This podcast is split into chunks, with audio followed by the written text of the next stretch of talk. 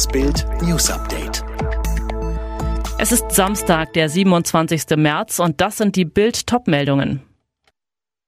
Tübingen, das wollen wir auch. Erfolgsprojekt verlängert. Ex-Chef der US-Gesundheitsbehörde glaubt, Coronavirus stammt aus Labor.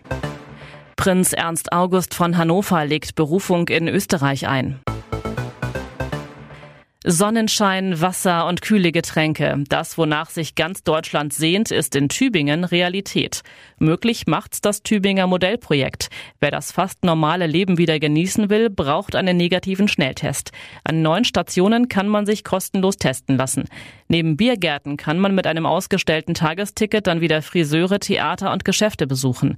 Das Projekt läuft schon seit dem 16. März und ist ein Erfolg. Am Freitag wurde es bis zum 18. April verlängert verlängert. Bisher gebe es keine Anzeichen, dass die kontrollierten Öffnungen zu einem Anstieg der Infektionen in der Stadt geführt hätten, hieß es vom Bavü Sozialministerium. Wie das Corona-Modellprojekt läuft und was Ärzte davon halten, gibt's auf Bild.de. Ist das Coronavirus bei einem Laborunfall in China entstanden? Viele Menschen, darunter auch hochrangige Politiker und Wissenschaftler, schenken dieser provokanten Behauptung Glauben. Jetzt gibt es einen neuen, hochkarätigen Befürworter dieser Theorie. Dr. Robert Redfield, unter dem damaligen Präsidenten Donald Trump, Direktor der US-Gesundheitsbehörde CDC.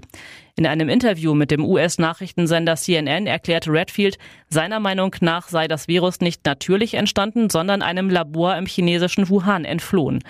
Andere Leute glauben das nicht. Das ist in Ordnung. Die Wissenschaft wird es schließlich herausfinden, erklärte der Virologe, der die CDC zu dem Zeitpunkt leitete, als die Pandemie in den USA auf ihrem damaligen Höhepunkt war.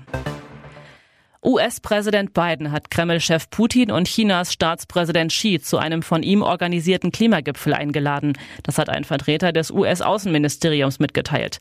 Geplant ist der Gipfel für Ende April. Insgesamt sollen rund 40 Staats- und Regierungschefs aus aller Welt daran teilnehmen. Nach der Landtagswahl in Baden-Württemberg gehen heute die Sondierungsgespräche in die dritte Runde. Um 11 Uhr treffen sich Grüne, SPD und FDP. Um 16 Uhr sprechen die Grünen mit der CDU. Die UN-Kulturorganisation UNESCO warnt in der Corona-Pandemie vor einer Generationenkatastrophe im Bildungsbereich.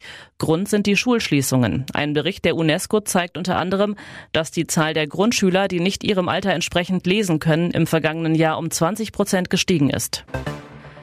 Prinz Ernst August von Hannover legt gegen seine Verurteilung zu einer Bewährungsstrafe in Österreich Berufung ein. Er war am Dienstag am Landgericht Wels zu einer zehnmonatigen Bewährungsstrafe verurteilt worden. Ernst August soll im letzten Sommer unter Drogen- und Medikamenteneinfluss unter anderem einen Polizisten verletzt haben.